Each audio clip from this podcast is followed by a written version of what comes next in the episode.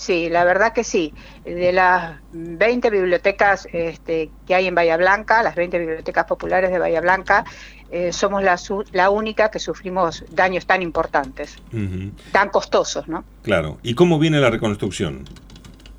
Y bueno, la reconstrucción nos costó bastante asimilar el golpe y poder salir, salir a, a los medios, a, bueno, la verdad que fue un, un, golpe, yo mandé a la producción cómo estaba el 14 de diciembre o el 15, un videíto de las obras que habíamos terminado, habíamos podido este, hacer el contrapiso, hacer el reboque adentro y afuera.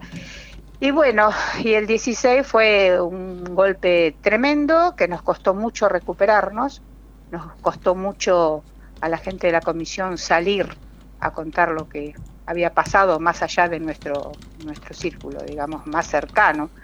Con decirte yo entré hace cuatro días recién a la biblioteca porque en realidad no, no podía entrar y cuando uno entra el panorama es más desolador que viéndolo de afuera. Eh, ¿Hay alguna, mm, a ver, alguna línea de trabajo están pensando o llevando adelante como para tratar de encarar esta reconstrucción? Eh, sí, eh, nosotros lo primero que tendríamos que hacer es este, volver a levantar el pedazo de pared. Estuvo un arquitecto y bueno, no, o sea, la, estructura está bien, digamos. Hay que romper un poco y bueno, y continuar para poder poner este, de vuelta el techo. Que el techo, eh, paradójicamente, lo levantó y lo depositó en el, en el patio de la biblioteca. El techo está entero. No sabemos qué es lo que sirve y lo que es lo que no sirve de eso, ¿no? Eh, ¿Se están organizando por el tema de los fondos? Eh, ¿Han recibido algún tipo de, ayuda? Eh, ¿Están iniciando algún tipo de campaña al respecto? Eh, sí, hemos recibido la donación en primera instancia de, ladrillos, este, de los, yo digo tirantes, pero no se llaman, de los perfiles, los perfiles este, y bueno, ahora lo que estamos hemos también recibido algo de donación en dinero, este, es, digamos, eh, como para ir empezando. Eh, también hemos recibido el aporte solidario de una persona que se contactó desde el barrio Ruchi este, para ofrecerse en forma gratuita a los trabajos de, ayudante de albañil, por ejemplo. Este, bueno, y ahora lo que estamos en realidad solicitando es este, cal, cemento, arenas y eh, lo que necesitaríamos también es una, una grúa de importantes dimensiones, digamos, como para poder dar vuelta al techo y volver a, ver qué sirve y qué no sirve. En realidad estamos evaluando, una vez que esté dado vuelta, si eso sirve o no sirve. María Isabel, ¿este dinero que han recaudado es por parte de los socios o es abierto a toda la comunidad? No, es abierto a toda la comunidad, eh, eh, algunos eh, socios y después gente que no, que no conocemos. El gran tema es la mano de obra también, ¿no? Los materiales con esfuerzo se pueden lograr eh, conseguir, pero por decir la mano de obra es más complicada, María Isabel. Eh, sí, el tema, em, o sea, las empresas, eh, bueno, nos dan los materiales, mm. digamos, y bueno, ahora hay que salir a juntar los fondos para, como vos decís, para, para la mano de obra. nosotros este, en el 2023 habíamos conseguido un subsidio importante de Conavip, que es lo que nos permitió, digamos, avanzar.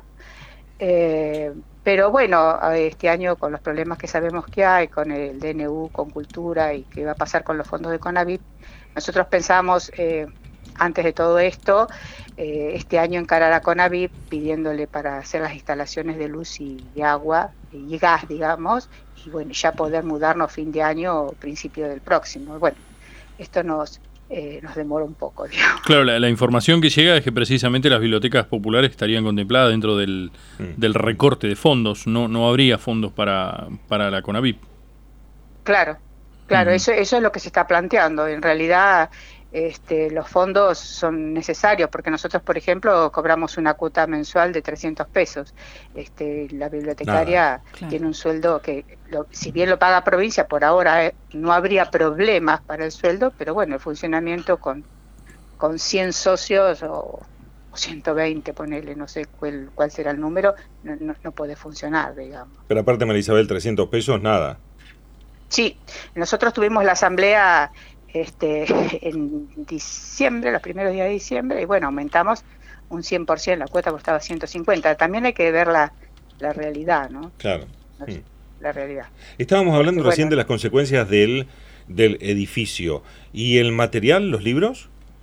No, porque nosotros estamos funcionando en la sociedad de fomento del barrio 12 de octubre y bueno, y el edificio no, no sufrió daños, los libros están a resguardo y todo, todo, el material. Bueno, por lo menos una buena. Sí, sí, la verdad que sí. Pero bueno, juntando fuerzas, este, con el apoyo de mucha gente, eh, lo vamos a lograr, tardaremos un poco más nada más. Aquellos que quieran tomar contacto con ustedes, ¿cómo pueden hacer? Bueno, nosotros tenemos en el Banco Provincia una cuenta, puedo pasar el, si quieren hacer una contribución, digamos, en dinero, el alias, sí. sería tango.sur.ideal. Tango.sur.ideal. ideal. Es del Banco Provincia, de la Biblioteca Popular Martín Alica está a nombre de la cuenta. Y si no, el teléfono de la tesorera, que es, es 291-405-8706, o el mío, que es 291-473-2904. Perfecto. Allí está entonces todas las vías como para tratar de contactarse o de colaborar. Y ojalá que sea rápida esta reconstrucción, María Isabel. Y gracias por el contacto.